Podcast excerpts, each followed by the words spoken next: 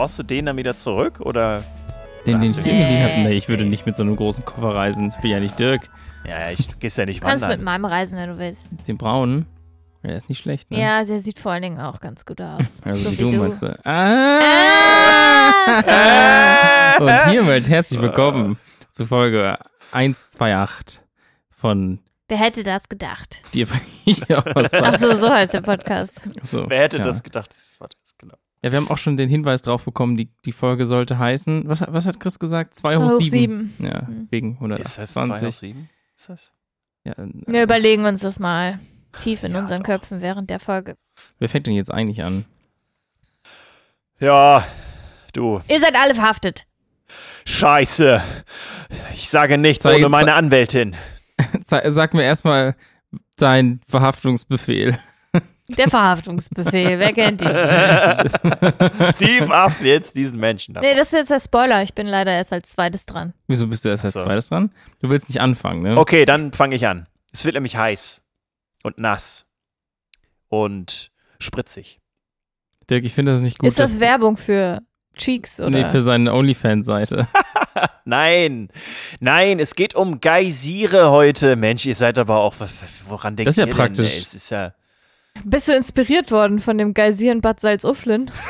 ja, äh, damit wollte ich eigentlich schließen, aber ich, ich bleibe ja auch dabei. Ich schließe damit am Ende. Genau, richtig. Also, äh, das war jetzt der Teaser. Es gibt in Bad Salzuflen einen Geysir, einen riesigen Geysir. Aber was, was der Ja. so auf sich, was, der, was den besonders macht, das erzählen wir erst am Ende des Beitrags. Hm. So, Geysire. Man weiß ja so ganz grob, wie das funktioniert. Da ist irgendwie, kommt Spritzwasser aus der Erde. So, also warm und nass. Jetzt Wasser aus der Erde. Ich bin mir nicht sicher. Ich weiß, dass Handys inzwischen, wenn die so eine IP67-Zertifizierung und sowas haben, dann sind die Ja. Spritzwasser geschützt. Ich würde aber so. nicht sagen, dass ich mein So Handy Geysir aus da so einem rein, Geysir legen kann. Da bin ich mir nicht so sicher.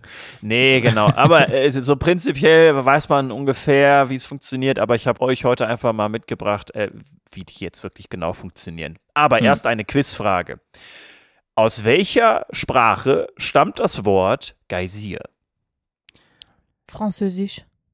Aus dem ähm, Ja. Genau, Tim, richtig. Genau. Ich meine, guck mal, die, das Ding ist doch, man würde jetzt sagen, ah, die gibt es wahrscheinlich in Island ganz viel, also kommt es wahrscheinlich aus dem Isländischen oder vielleicht sogar aus dem Grönländischen. Hätte ich jetzt dann gesagt, so in die Richtung. Und damit hast du 100% alle Punkte. Hauptpreis geht heute an Tim Gerritz. Wirklich? Ja, Geysir kommt aus dem Isländischen für Geysar oder Geysar und das bedeutet so viel wie heftige oder in heftige Bewegungen versetzen oder hervorstürmen oder auch stürzen. Da kommt Geysar her und äh, das ist tatsächlich äh, sehr, sehr äh, eigentlich irgendwie naheliegend. Wenn man so ein bisschen drüber nachdenkt, so wie du, Tim, das gerade getan hast, kommt Ja, das aus nicht, dem Isländischen. Nee, ist ja auch okay. Geil, es ist, es, da muss man auch erstmal drauf kommen. Geysir. Genau, Geysire, genau, richtig. Und der Ursprungsgeysir, nachdem die Geysire benannt ist, das ist der große Geysir in Island, der Störi Geysir. So, jetzt wissen wir das schon. Moment. Moment, Moment. Haken Also, das heißt, es gab diesen einen großen Geysir ja, und deren, den haben sie Geysir genannt eigentlich. Und dann haben sie daraufhin gesagt, naja, gut, alle, die, die so sind wie der, heißen dann halt auch Geysir. ja, prinzipiell schon. Und die Herleitung für Geysir ist halt, dass es halt bedeutet, so viel wie in heftige Bewegung versetzen oder hervorstürmen oder Hm. stürzen. Genau, richtig. Wie So. Tempotaschentücher. Ach so, dass, sie, dass das Produkt, dass die Marke zum Produkt wird. Egal, wir Ja. schweifen ab. Geysire gibt es ja irgendwie auf der ganzen Welt und wenn man sich anguckt, wie die entstehen, leuchtet das doch irgendwie ein, dass die keine besonderen klimatischen Gegebenheiten brauchen. Was Hm. ein Geysir braucht, ist erstmal eine Art Wasserversorgung. Also das kann zum Beispiel ein, einfach so Regenwasser sein, was versackt oder Gletscherwasser, was von Gletschern schmilzt. Dann eine Wärmequelle und ein Reservoir, wo sich das Wasser ansammeln kann. Die größten Geysirfelder gibt es im Yellowstone Nationalpark. Den kennt man, glaube ich, deswegen sehr, sehr gut. Auf der Halbinsel Kamtschatka in Russland und auf der Nordinsel Neuseelands. So, wie funktioniert das aber jetzt alles? Als erstes muss Wasser in eine bestimmte Tiefe absickern und sich in unterirdischen Röhren anreichern, da wo die dann am Ende, wo das Wasser dann raussprüht.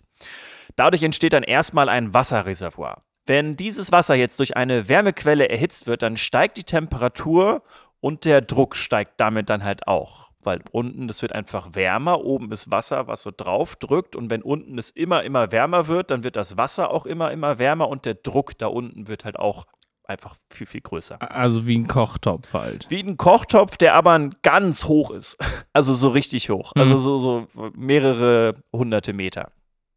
Wie ein Reagenzglas. Wie nur so, genau, wie ein. Reagenzglas, was unten heiß wird. Und dann kann man sich ja vorstellen, dass, wenn das unten richtig heiß wird, dann ist das oben noch kalt und dann wird es aber unten immer heißer und oben wird es nicht wirklich wärmer und dann entsteht da einfach ein riesen Druck und irgendwann, irgendwann kommt es dann zur Eruption. So, meistens werden diese Reservoirs durch Magma erhitzt, was halt besonders nah an der Oberfläche ist und deswegen gibt es in der Regel Warmwassergeysire halt auch in vulkanisch aktiven Gebieten. Das leuchtet ein, aber wie gesagt, das hat halt mit Klima nicht viel zu tun, sondern einfach mit Plattentektonik. So, das Wasser wird also immer heißer, der Druck baut sich immer weiter auf und dieser Druck kann aber erstmal nicht entweichen. Und erst wenn das Wasser unten so heiß wird, also das wird teilweise bis zu 130 Grad heiß, wenn es an einem gewissen Punkt halt wirklich so einen immensen Druck hat, dann kommt es auf einmal zu einer Eruption und das gesamte Wasser, was in dieser Röhre ist, wird nach oben geschossen. Flupf. Nicht, nee, Flupf ist wirklich, also das Flupf hatten wir in, in Bad Ja, Salzuflen. so psch. genau. Nee, was als Uffel war plump. Flöp, flöp, flöp. Ja. Genau. Und der höchste aktuelle Geysir, das ist der Steamboat Geysir, der schießt bis zu 76 Metern in die, in die Höhe. Das ist, finde ich, eine annehmbare Höhe. Aber, Annehmbar. ja, aber es gibt einen, und es gab einen Geysir. Der hat eine Höhe von bis zu 460 Meter erreicht. Das ist hoch. Das ist hoch. Der Kölner Dom hat 160 Meter, ist also das Dreifache des Kölner Doms. Und wenn man vor dem Kölner Dom stand und da mal hochguckt, dann ist das wirklich verdammt hoch. Hoch. Und dann halt Hm. dreimal so hoch. Und das sind dann, also muss man sich vorstellen, wie viel Wasser da drin ist, was für Kräfte da wirken und wie heiß das auch da unten gewesen sein muss, dass das tatsächlich äh, so hochschießen kann. Und wo? Das weiß ich gerade gar nicht mehr. Gute Frage. Gute Frage. äh, der, ich weiß nur noch, dass der von 1900 bis 1904 aktiv war und dann durch so einen, durch so einen Erdrutsch quasi zuge, zugeschüttet wurde und deswegen ist da nicht Oh. mehr viel passiert. Aber ist auch egal, 460 Meter in Höhe, das, mit, das, mit, das reicht, dass ihr das wisst. Gibt's ja, wie gesagt, den gibt es halt auch nicht mehr, deswegen ist auch egal, wo der ist oder wo der war. Das heißt, wir können da jetzt keinen Urlaub hinmachen und uns den angucken. Nee, genau, das ist, da sind wir 100 Jahre zu spät. Genau. Hm. Und äh, wenn das jetzt alles, wenn die Eruption vergangen ist, dann gibt es halt wieder, also fließt das Wasser einfach nach und diese Röhre, die füllt sich dann wieder mit Wasser, dann wird das wieder erhitzt und das ganze Spiel geht dann von vorne los. Und Hm. wenn das Wasser wieder in einer normalen Geschwindigkeit in diese Röhre wieder zurückfließt, also in einer konstanten Geschwindigkeit, Hm. dann kann man auch ungefähr ausrechnen, wann der das nächste Mal ausbricht, beziehungsweise kann man das so annähern. Wenn er jetzt Ja, einmal ne? Kannst du ausgebrochen die Uhr ist, danach stellen quasi, ne? dann kannst du die Uhr danach stellen, genau. Deswegen sind das ja auch schöne Attraktionen, so für, für Leute, die in so einen Nationalpark zum Beispiel gehen, wenn dann irgendwie alle 30 bis 120 Minuten oder so dieser Steamboat-Geysir dann in die Höhe schießt. Das Geysire wunderbare Attraktionen sind, das dachte sich auch Rolf Oberweis, seines Zeichens ehemaliger Baudezernent der Stadt Bad Salzuflen. So, jetzt kommen wir, kommen wir dahin. Jetzt Kannst du, das, kannst du das abkürzen? Das ist wirklich einfach. Ja, ich, ich Also- ganz, ganz kurz, ganz, ganz kurz. Also es ist ein künstlicher Geysir, der in der Innenstadt von Bad Salzuflen äh, gebaut wurde und Geysir ist wirklich ein großes Wort für dieses, für diesen Schwall Wasser, der einfach so alle, ich weiß gar nicht, alle fünf, Fünf Minuten, Minuten. alle fünf Minuten einfach hochgedrückt Nee, wird. nee, nee, das waren schon 10 Minuten. 15, Ja, glaube ich ich. glaub- glaube, alle nein. 15. Nee? Auf jeden Fall, Nein. auf jeden Hm. Fall einfach, es waren fünf Minuten, glaube ich, bin mir sicher. Äh, Ach, genau. stimmt, es war dreistellig, die Zahl äh, lief aber von. Äh, ja, okay, nee, passt schon. Also, ja, ja, alles gut. Genau, und dieser Schwall, der geht halt irgendwie einen halben Meter hoch und du kannst auch nicht wirklich da dir das Wasser irgendwie so richtig anfassen, weil das einfach, da sind Steine drumherum und das ist so, so Ja, und das ist und auch nicht durch Hitze gemacht, schätze ich, sondern nee, durch genau, Nee, das ist total nein, mechanisch, Und das ist halt- mechanisch und da ist dann einfach eine Uhr, die Eigentlich- runterzählt und ach, das ist ganz, ganz Eigentlich ist es wie ein Blödsinn gewesen. Springbrunnen. Ja, und der macht Ja. einmal Kaplonch und das war's. Und wir Genau, waren aber per äh, Zufall vor zwei Wochen da und haben den. Nein, wir waren absichtlich in Bad Salzuflen. Ja, aber wir waren Aber zufällig, zufällig am an diesem Geysir. Geysir, genau, richtig. Also ich finde, Bad Salzuflen Ja. hat sehr viele Sachen, die man sich angucken kann. Dieser künstliche Geysir gehört nicht dazu. Ja, ansonsten fahrt in den Yellowstone National Park oder so, da könnt ihr euch, glaube ich, ein paar bessere Geysire angucken. Ja, oder auf Lanzarote zum Beispiel. Da habe ich Ach, nämlich mal. Geysire gesehen, das war richtig cool. Das ist cool. die haben ja auch einen, also eine vulkanische. Vulkanischen Ursprung, ne? Die Insel. Ja, genau. Also die Ja. ganze Insel ist ja eigentlich Hm. Die ganzen, ja, richtig, ganz Volcano. Genau, richtig. Ich glaube, ich habe noch nie einen gesehen. Außer jetzt natürlich den Bad Salzuflen. ja, aber das zählt nicht. Du bist doch jetzt demnächst in Australien, vielleicht gibt es da da gibt es, welche. glaube ich, keine vulkanischen. Ich, ich glaube auch nicht Ich so richtig. aber Die haben Island, doch alles da drüben. Nee, die haben irgendwie nichts da drüben. In Australien ist so groß. Die haben Emus. Nur Sachen, die einen umbringen. Genau, Ja. richtig, ja. Aber Wenn du nochmal. in so einen Geysir reinfällst, verbrennst du auch. Nee, nicht ganz. Also im, Ah, ja. im Yellowstone National Park, da gibt es ja diese heißen Quellen und da ist das Wasser teilweise wirklich so heiß, dass du da nicht rein kannst. Aber Geysire werden irgendwann zu so, so warmen äh, Quellen, Ja. weil diese, diese Röhren, die, die sind halt irgendwann so groß, dass da kein Druck mehr irgendwie großartig entweichen kann und dann werden das einfach nur so Quellen, wo man halt reingehen kann und das Wasser schön warm ist. So, das ist die, die, die Geschichte der Geysire, dass sie Ja, quasi, okay. ja. Das, und deswegen in Island gibt es einige äh, warme Quellen und noch einige Geysire, deswegen geht auch da vielleicht einfach hin. Das ist auch, auch gut. Ja, können wir auch machen. Bad Salzuflen war aber auch nett. Ja, aber nicht, nicht wegen, wegen diesem Geysir. Ich habe von mehreren Leuten, äh, als wir dort waren, die Nachricht bekommen, noch nie von Bad Salzuflen gehört. Dabei ist es eine Stadt mit was knapp 60.000 EinwohnerInnen ja. oder so. Also es ist jetzt nicht klein, aber ich hatte vorher auch noch nicht davon gehört. Naja. Okay, Hanna, sind, sind wir jetzt verhaftet oder nicht? Naja, angenommen. Stellt euch mal vor. ihr seid verhaftet worden aufgrund von einer Straftat, die ihr begangen habt. Haben wir die auch wirklich begangen? Ja, Hm. Okay. Das ist auch wirklich eine Straftat gewesen. ich will nicht ins Gefängnis. nehmen wir mal an, die Staatsanwaltschaft hat einen Tatverdacht, der ausreicht für eine Anklage, dann werdet ihr angeklagt, dann gibt es Okay. eine Verhandlung und dann gibt es ein Strafurteil wegen Gewalt. okay. Schnups, schnups. Gewalt, Schnups, Schnups. Okay, okay. Ich dachte jetzt Steuerhinterziehung oder so. Es gibt auch noch ein paar Sonderfälle, aber in der Regel ist es Gewalt. Okay, machen wir mal Gewalt. Ich möchte heute mal wieder mit euch über ein juristisches Thema sprechen. Aber das ist wie so oft, finde ich, auch gesamtgesellschaftlich relevant. Und zwar geht es um die Sicherungsverwahrung oder im Volksmund auch Sicherheitsverwahrung. Das ist aber nicht präventiv Dings da. Das ist genau andersrum.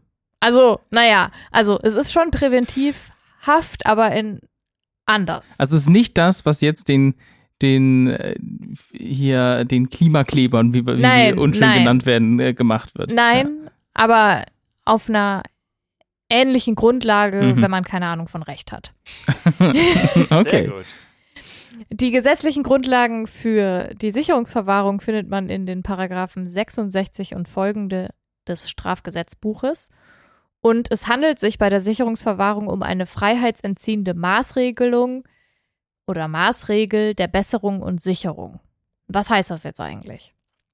Wenn jemand eine Straftat begeht, hatten Hm. wir ja gerade schon, und erwischt wird, und es gibt genug Beweise, dass die Staatsanwaltschaft das anklagt und das Gericht dann urteilt, dann gibt es einen Schuldspruch und eine Geldstrafe oder halt eine Freiheitsstrafe. Und diese Freiheitsstrafe bemisst sich halt einzig und alleine an der Schuld. Mhm. Wenn du dir jetzt die Sicherungsverwahrung anguckst, wird nicht aufgrund von der Schuld, sondern aufgrund der Beurteilung nach Gefährlichkeit Äh, Mhm. entschieden. Okay, D ja, okay. Das heißt, es ist aber auch unabhängig von der, also ich versuche das jetzt in meinen eigenen nicht juristischen Wörtern zu verstehen. Das heißt, wenn ich jetzt verurteilt werde zu, keine Ahnung, zwei Jahren Gefängnis, dann ist das aufgrund meiner Schuld. Mhm. Und wenn dann aber noch jemand sagt, ich bin darüber hinaus auch noch gefährlich, dann kommt es zu, halt, zusätzlich zu diesen zwei Jahren vielleicht noch zu einer Sicherheitsverwahrung. Ja, da hast du schon einen guten Punkt angesprochen, weil es müssen tatsächlich mindestens zwei Jahre Haft gewesen sein. Ich habe heute eine Golden Streak. Warum spiele ich eigentlich nicht Lotto, wenn ich es brauche? Ich sag, ja. Also gibt es natürlich verschiedenste Kriterium, mhm. Kriterien, die strafrechtlich sind und dann gibt es eben noch das Gefährlichkeitskriterium, was eben Mhm.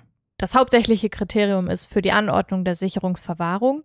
Und es ist also eine ausschließlich präventive Maßregel und soll eben dem Schutz der Allgemeinheit dienen. Okay. So, und die Sicherungsverwahrung ist 2013 reformiert worden, weil die alte Fassung vom Bundesverfassungsgericht für verfassungswidrig erklärt worden ist, Mhm. aus verschiedenen Gründen. Und natürlich wird die besondere Gefährlichkeit von einer Person nicht random festgestellt, sondern Mhm. knüpft halt immer an das Strafverfahren mit der Mhm. Freiheitsstrafe an. Und in der Regel sind es halt WiederholungstäterInnen von Gewalttaten und so weiter. Okay, das heißt also, jemand hat was gemacht und äh, die, die Staatsanwaltschaft geht davon aus, dass selbst nachdem die Person die zwei Jahre, mindestens zwei Jahre abgesessen hat, noch Gefahr besteht, dass eine ähnliche oder dieselbe Tat Vor allen Dingen nochmal. geht das Gericht davon aus, ne? Ja, Also okay, ja, genau, ja, ja. Das Gericht davon aus, dass, dass quasi die Tat wiederholt oder, oder ähnliche andere Gewalt oder sonst was verübt wird. Genau, und in der Mhm. Regel wird das auch im Gerichtsprozess halt schon festgelegt. Mhm. Und früher vor dieser Reformierung war es halt so, dass man auch nachträglich noch Sicherungsverwahrung Mhm. anordnen konnte. Mhm. Das geht jetzt auch noch, aber nur unter ganz, ganz bestimmten Bedingungen, die mit psychischer Erkrankung und so weiter Mhm. zu tun haben. Mhm. Also es ist, äh, das ist einer der großen Teile, die gekippt wurde Mhm. oder der gekippt wurde.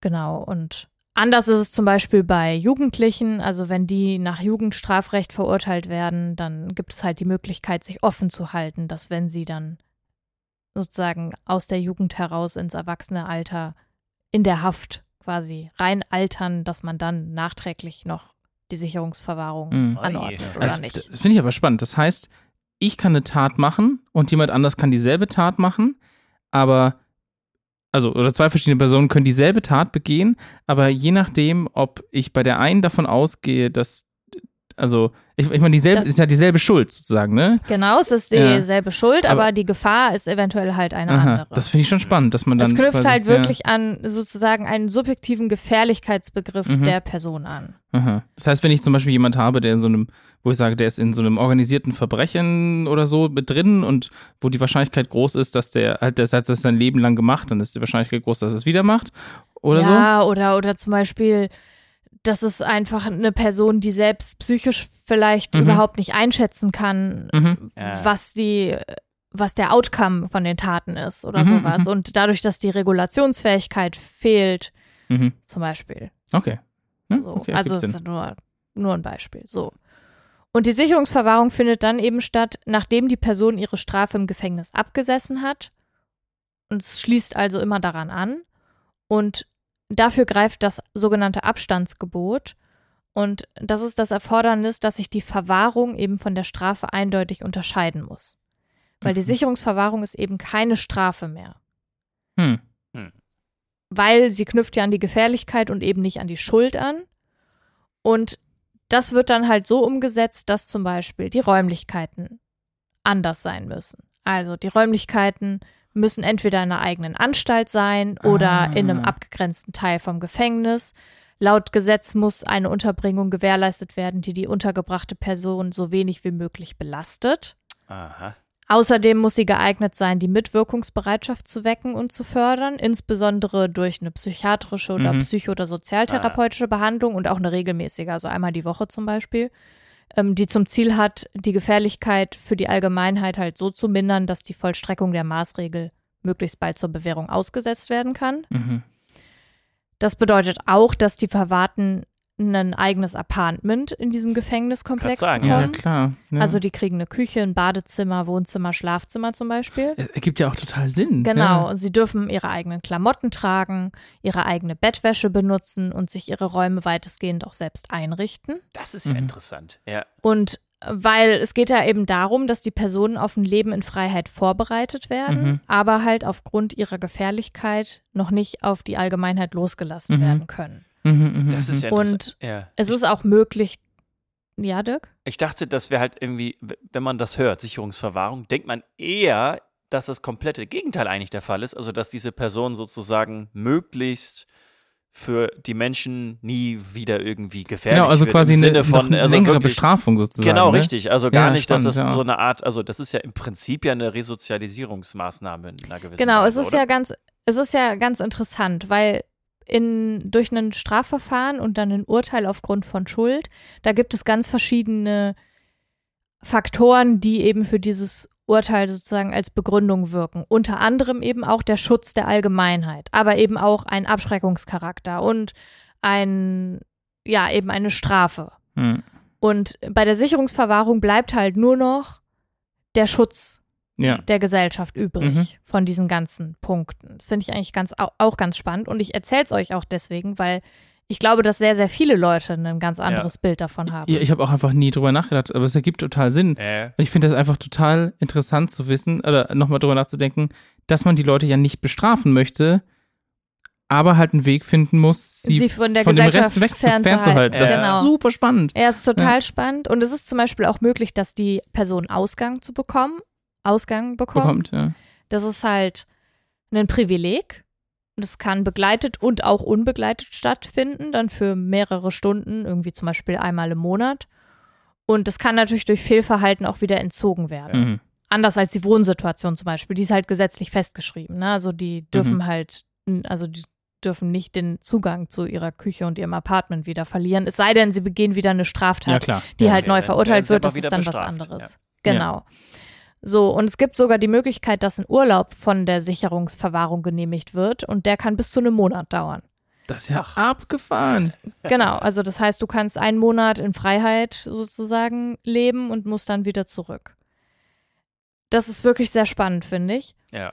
Außerdem wird halt einmal im Jahr geprüft mittels Gutachten, ob weiterhin die Gefahr besteht, dass die untergebrachte Person außerhalb des Vollzugs halt rechtswidrige Taten begehen wird. Mhm.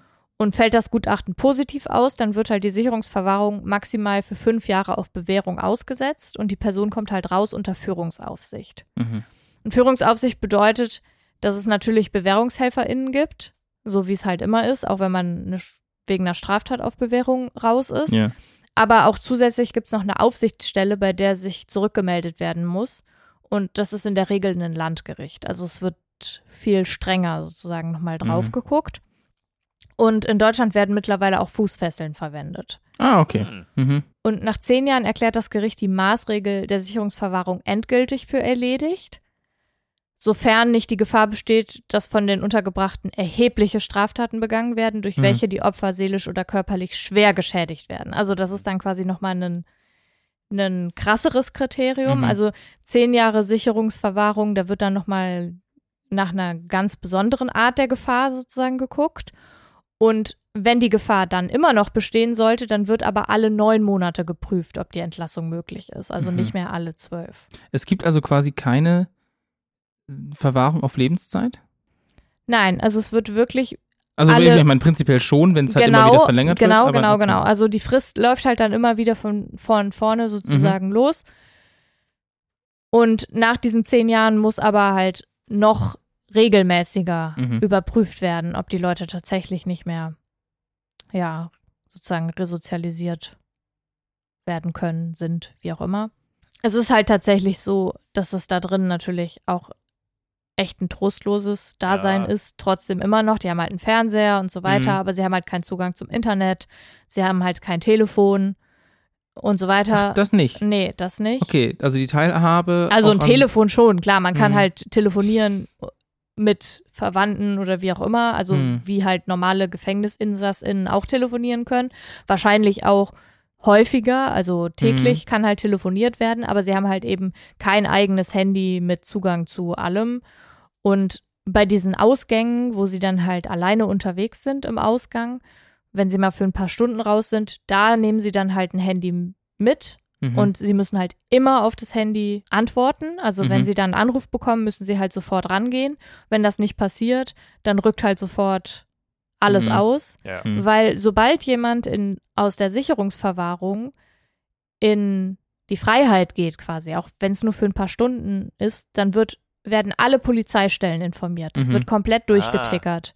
Ja, ich meine, alle ist ja nicht wissen- umsonst so, dass es eine Sicherungsverwahrung Genau, und gibt, ne? alle Also, wissen Bescheid. Also alle sind Ja. quasi alert geschaltet, solange diese Person draußen unterwegs ist. mhm. und werden dann quasi wieder entwarnt, Mhm. sobald die Person rechtzeitig zurückgekommen ist.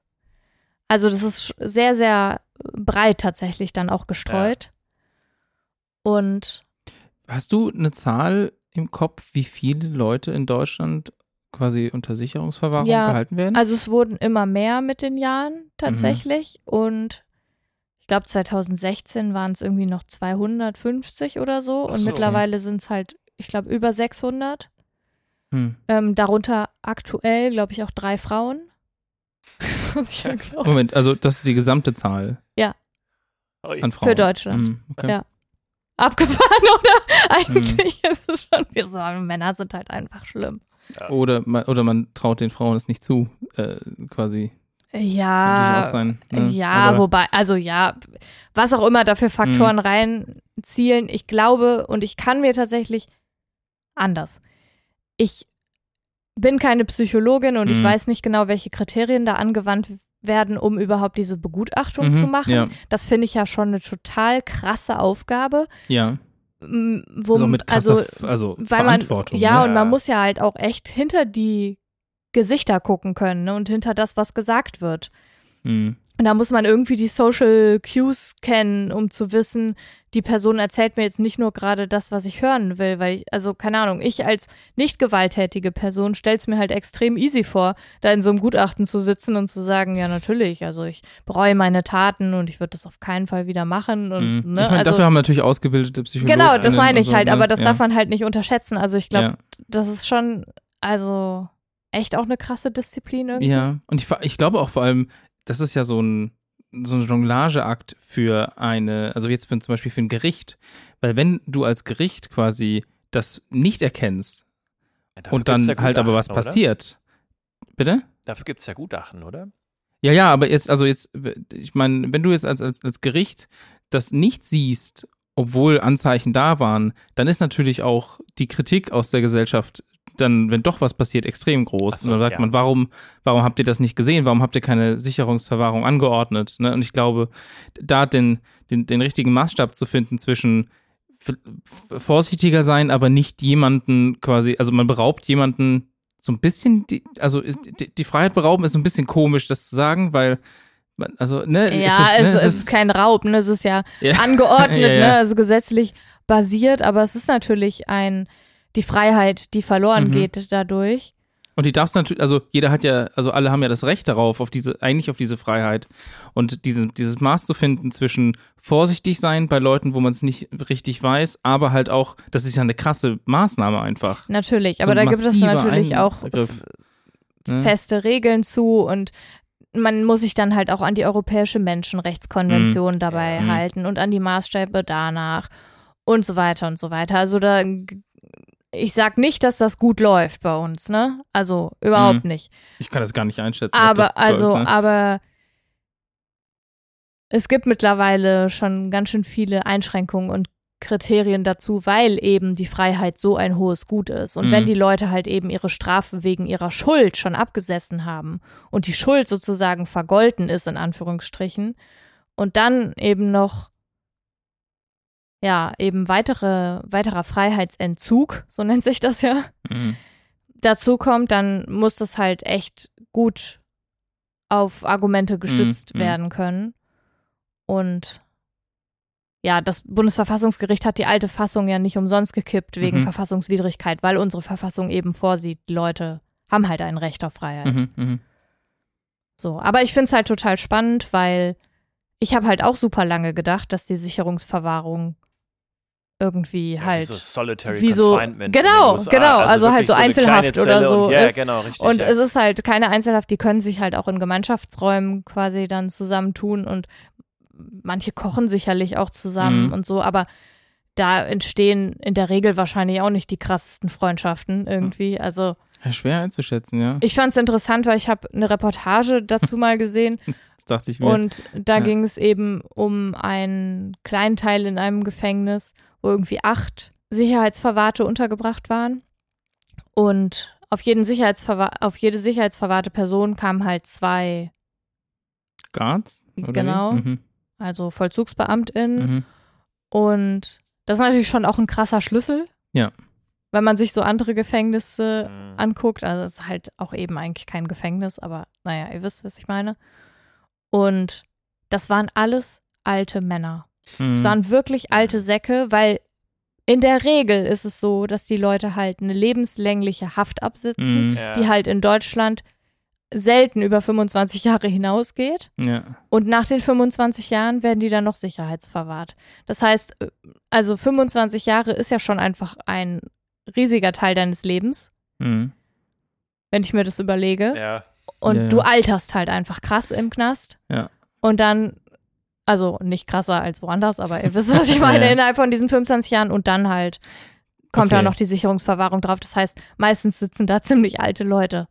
Ich meine, was hast du gesagt? Äh, Fünf Jahre ist das me- meistens oder was? Und, und Naja, nach zehn Jahre zehn Jahren, Fall? nach zehn Jahren ist quasi so härterer, härtere Überprüfung. Okay.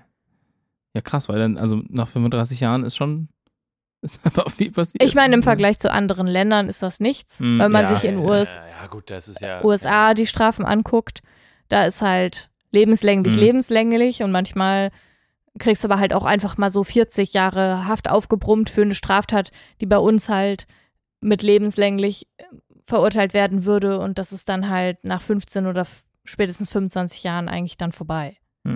Mhm. Und das ist also auf 40 macht es halt schon nochmal einen großen Unterschied. Und da werden ja, also in Amerika gibt es ja so Sachen wie irgendwie zehnmal lebenslänglich. Ja, ja, und, das also auch. pro Person, die irgendwie geschädigt wird, das und so weiter. Also das ist schon seltsam irgendwie. Ja, aber, und die Deals, die da geschlossen werden mit dem Gericht und der Staatsanwaltschaft, sind halt auch krass, weil die Leute sich dann halt äh, ja noch einer weiteren Sache entziehen müssen, und zwar der Todesstrafe in vielen Ja.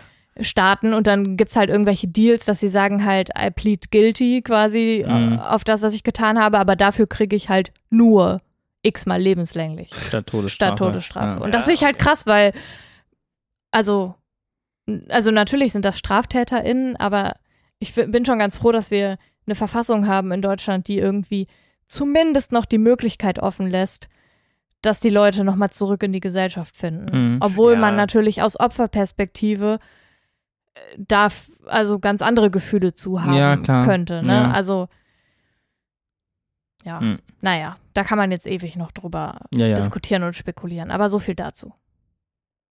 Ja, ist jetzt gar nicht so einfach. Nach, das ist ja schon auch so ein emotional belastetes Thema. Und ich habe jetzt was mitgebracht, was einfach total nicht dramatisch ist und auch irgendwie gar nicht großartig überraschend. So ein bisschen so ein sanfter Abschluss. Ich Ach, hoffe, vielleicht, vielleicht hilft das. Kann man sich zurücklehnen. Ja, so ein bisschen. Ich habe die Ergebnisse von einer Studie mitgebracht, die so ein bisschen so zum Wohlfühlen sind und die man mitnehmen kann in den, in den Alltag. So. Fußmassage-Studie. so in die Richtung. Es geht, es geht um eine Studie, die ist ganz neu und die ist im Journal Scientific Reports erschienen von Nature. Und Nature, mein liebstes Magazin.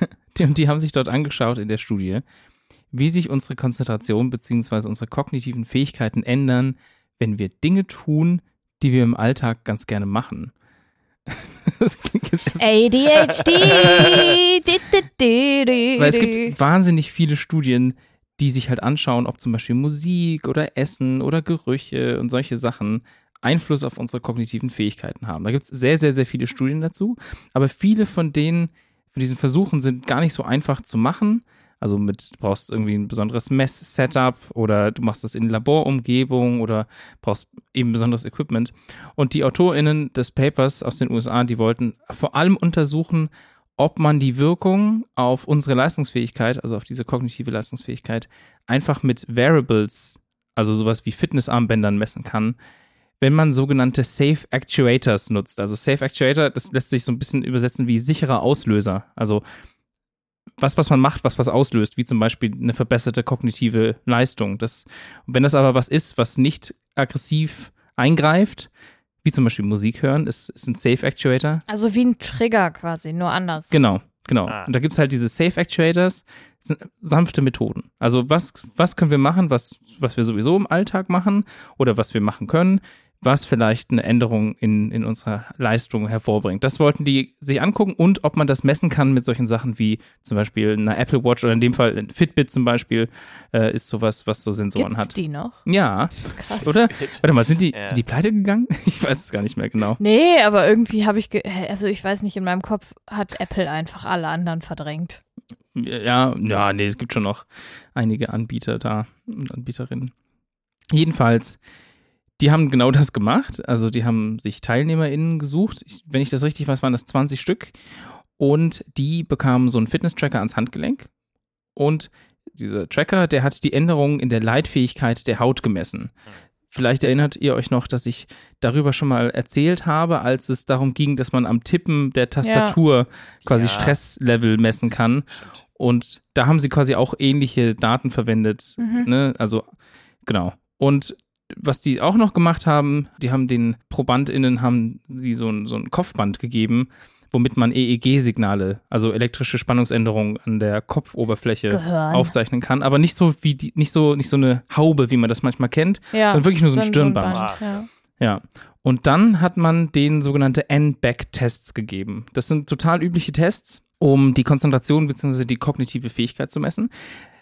Die, also da, die funktionieren etwa so: Du gibst, du kriegst einen Impuls, das kann zum Beispiel ein Ton sein oder ein Bild, was dir gezeigt wird. Und dann fragt man dich, ob du diesen selben Impuls einen, also n Schritte zurück schon mal gesehen hast.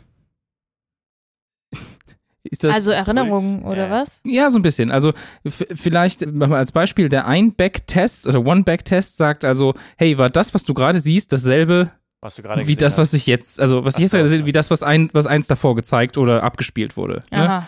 So. Und wenn ich aber einen, Three-Back-Test oder Drei-Back-Test habe, dann ist die Frage, kam das, was ich gerade sehe, innerhalb der letzten drei Schritte schon mal vor? Ah, innerhalb und nicht äh, Genau, vor innerhalb. dreimal. Okay, ja. Genau, also du musst nicht immer dreimal zurückdenken, sondern du musst alle drei vorherigen Schritte im Kopf behalten. Ja, also Ne? das heißt, ich höre jetzt, ich krieg vier Töne vorgespielt und dann Genau. wird beim letzten gefragt, hast du den in den letzten drei davor schon mal gehört? Genau, aber dann geht's Ja. natürlich weiter. Und also das heißt, du musst quasi immer Ja, ja. was rausschmeißen ja, ja, und neu aber drin behalten. Also im ersten Schritt quasi. Und dann, Genau. Ja, okay. Und das ist ein total üblicher Test, also wirklich ein total standardisierter Test, um quasi das Level der Anforderungen bestimmen zu können. Also, ne, also wenn ich sagen will, das Level soll sehr einfach sein, dann mache ich einen 1-Back-Test. Und wenn ich sage, oh, nee, ich möchte, dass die kognitive Leistung äh, komplizierter, also man mehr Leistung braucht, dann mache ich einen 3-Back-Test oder vielleicht sogar noch höher. Ne, das heißt, ich kann, das ist so ein, einfach eine Art Tool, um, um das künstlich zu verändern. Finde ich verrückt, weil wenn ich daran denke,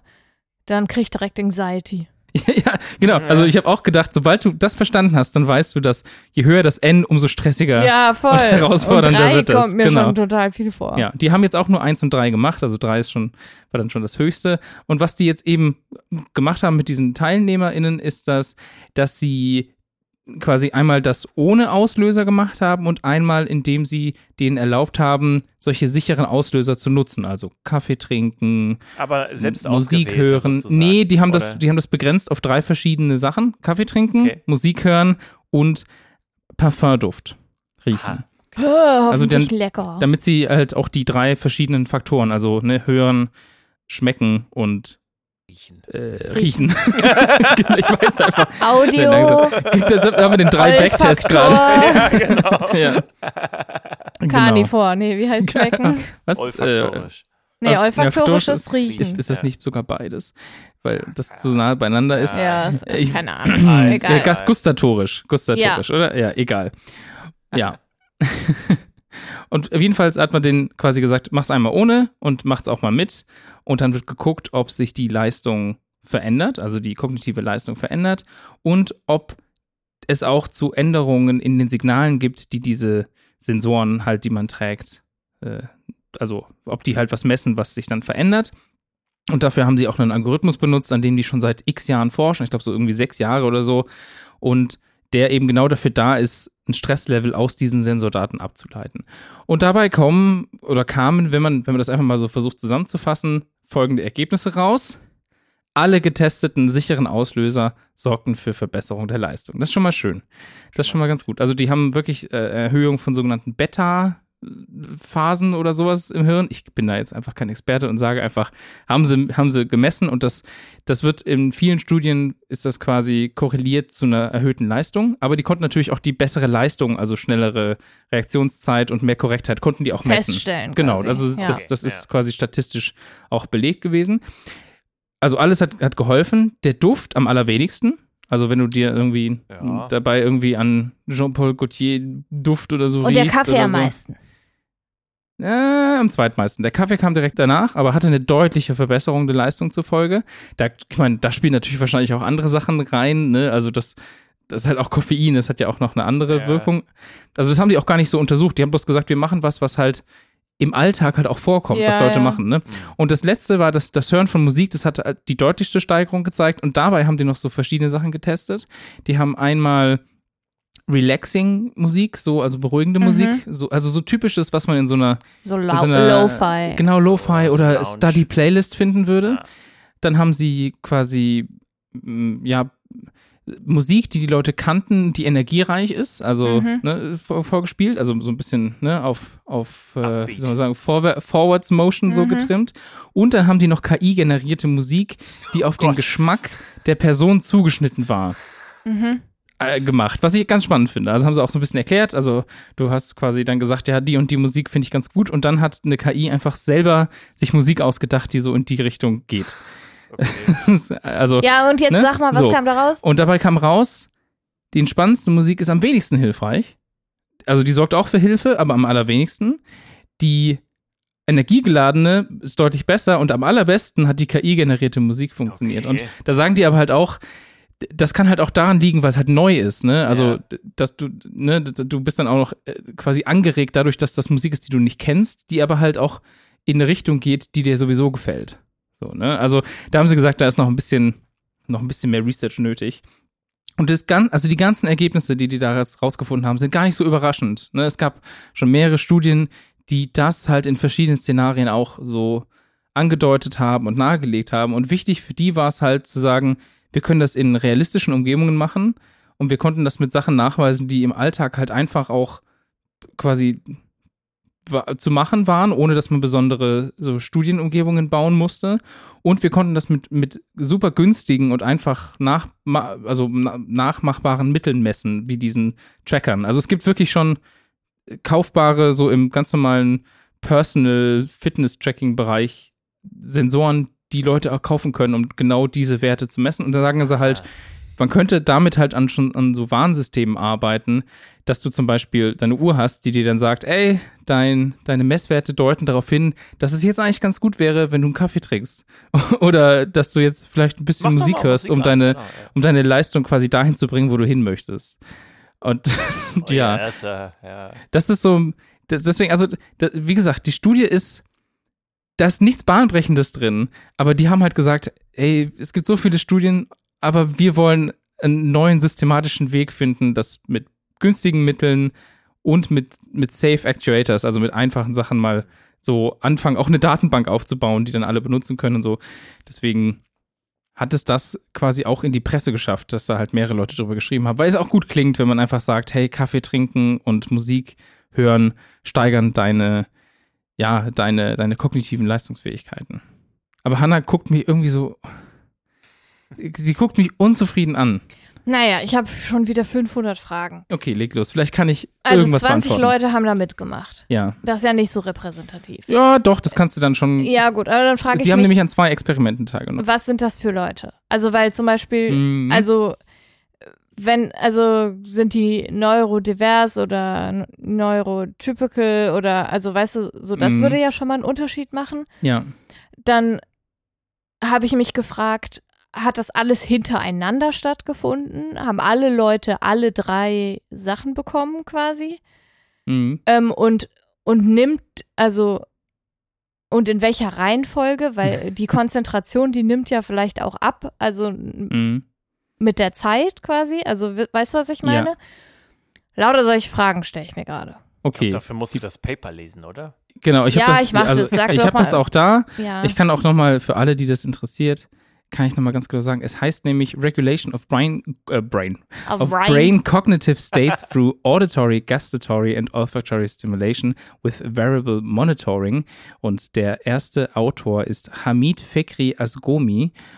Und ich, wenn ich das richtig weiß, kommt die äh, aus einer, von, der, von der Uni in New York. Genau, das, wie gesagt, das ist öffentlich einsehbar als Scientific Ah, okay. Report. Also ist Ne, nicht, Das können alle also sehen. muss man nicht irgendwie äh, Uni-Mitarbeiter Nee, nee, nee. Mitarbeiter- Nee, nee, ist, ist äh, Open Access. Und die haben auch genau beschrieben, wer mitgemacht hat. Also, dass es äh, eben zwei Experimente gab, dass das äh, Teil, also es sind einfach Members der Universität von Houston. Mhm. Das sind StudentInnen und Postdocs. Dabei waren das zehn männliche, drei weibliche im zweiten Experiment. Mal gucken. Und im ersten waren es elf männliche und sechs weibliche. Also das heißt, es waren auch in beiden Experimenten nicht dieselbe Anzahl, es waren auch nicht, nicht Mhm. zwingend dieselben Leute.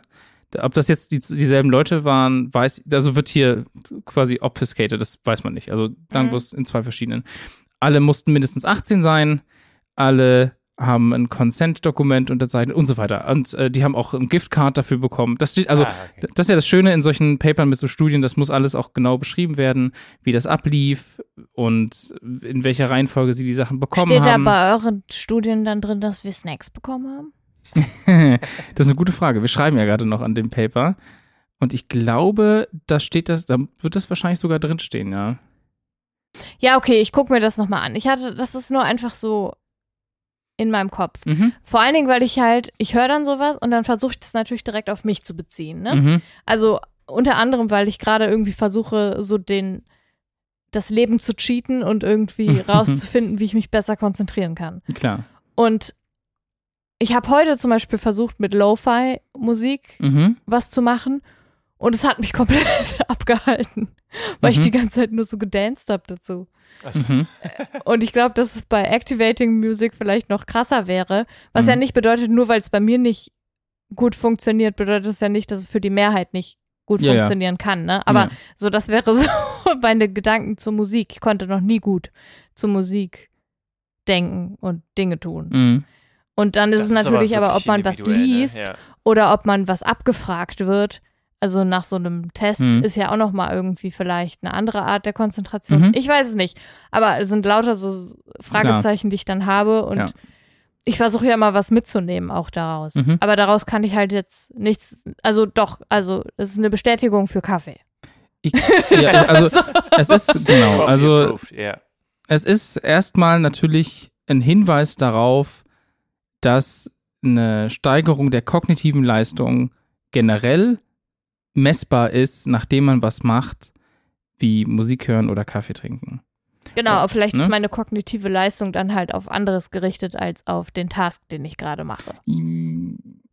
Das ge- genau, also in dem Fall ist die erste Indiz oder ist das erste Indiz ja nur auf, ein, auf eine ganz bestimmte Aufgabe Genau, gelenkt und zwar auf diesen N-Back-Test, Ja, ja. ne?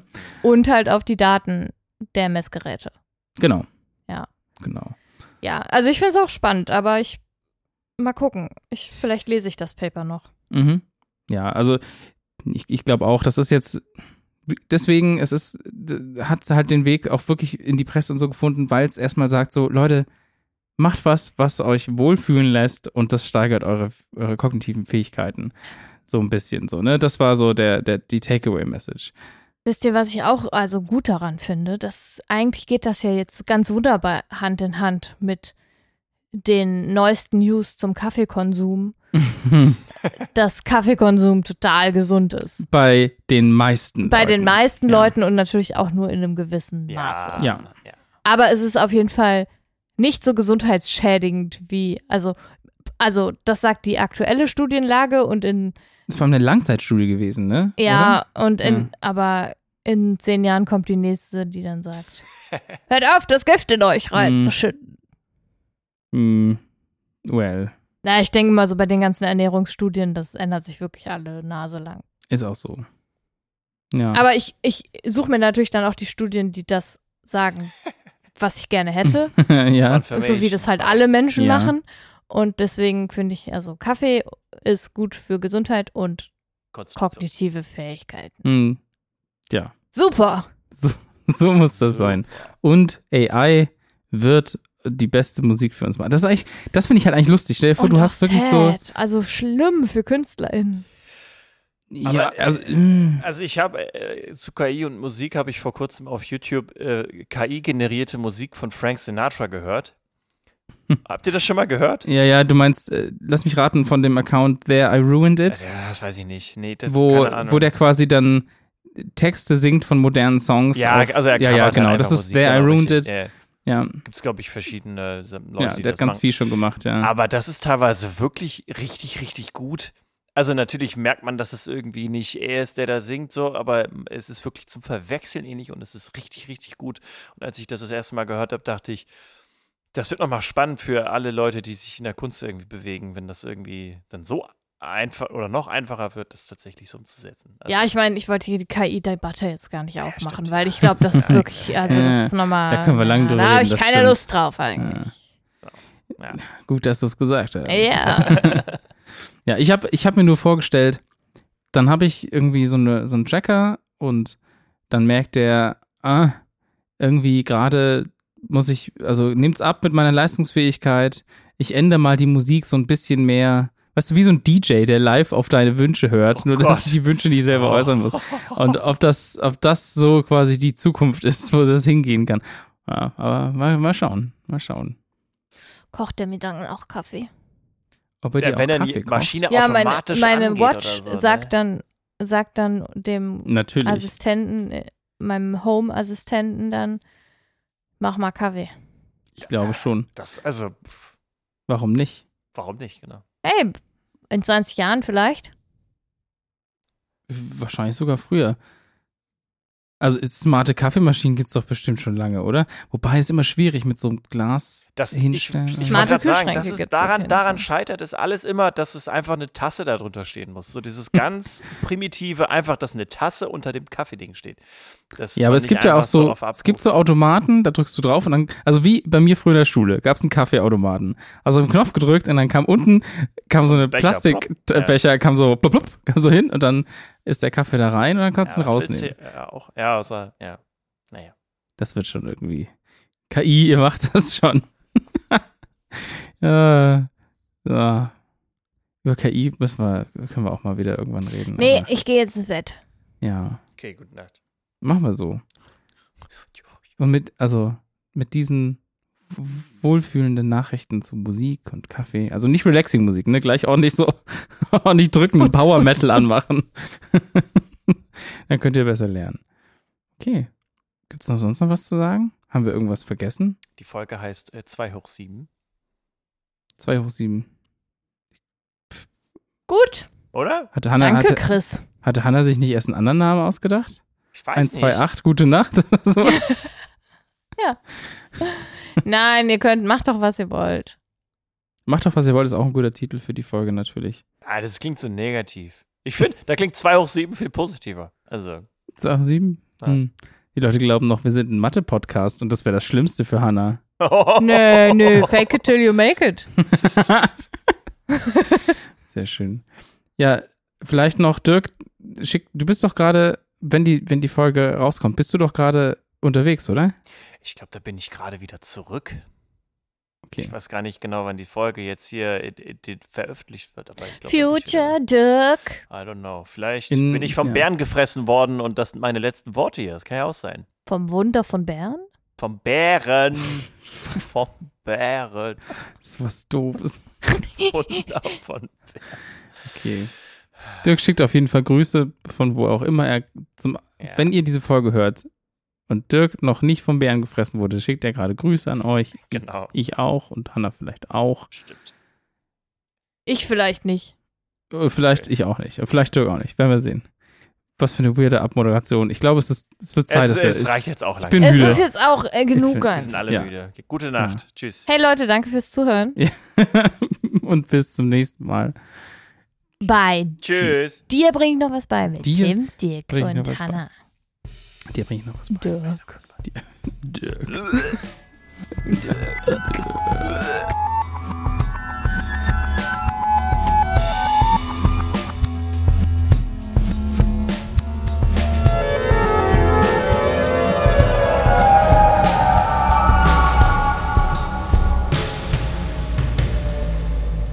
Wir müssen noch runterzählen. Ja. Eins. Ach nee. Wir müssen noch runterzählen. Eins, zwei, drei. Da zählen wir lange. Vier.